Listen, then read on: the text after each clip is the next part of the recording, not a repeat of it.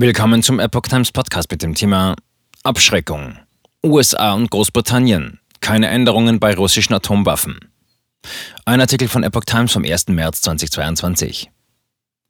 Die USA und Großbritannien sehen bislang keine wesentlichen Veränderungen bei russischen Atomwaffen, nachdem der russische Präsident Wladimir Putin die Abwehr, die in der Regel auch Atomwaffen beinhaltet, in erhöhte Alarmbereitschaft versetzt hat.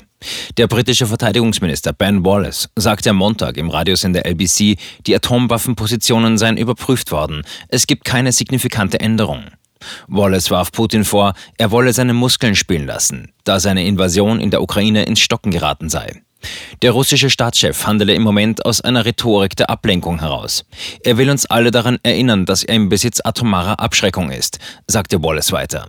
Großbritannien, Frankreich und die USA verfügten jedoch über ihre eigene atomare Abschreckung, die uns jahrzehntelange Sicherheit gegeben hat. Auch die US-Regierung hat bislang nach eigenen Angaben keine konkreten Veränderungen bei den russischen Atomwaffen beobachtet.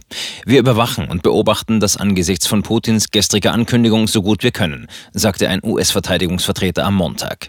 Ich glaube nicht, dass wir infolge seiner Anordnung etwas Spezifisches gesehen haben. Putin hatte am Sonntag angeordnet, die Abschreckungskräfte der russischen Armee in besondere Kampfbereitschaft zu versetzen. Die russischen Abschreckungskräfte können auch Atomwaffen umfassen. Putin begründete den Schritt mit aggressiven Äußerungen hochrangiger Vertreter von NATO-Staaten und dem unfreundlichen Verhalten westlicher Länder gegenüber der russischen Wirtschaft. Der US-Verteidigungsvertreter verurteilte die Äußerungen am Montag als unnötig und sehr eskalierend. Der Westen stelle keine Bedrohung für Russland dar. Die USA sehen den Angaben zufolge bislang auch keine Hinweise, dass die Streitkräfte von Belarus sich dem russischen Angriff auf die Ukraine anschließen könnten, wie es zuvor in Medienberichten geheißen hatte. Wir haben keine Anzeichen dafür gesehen, dass belarussische Soldaten für einen Einmarsch in die Ukraine vorbereitet werden.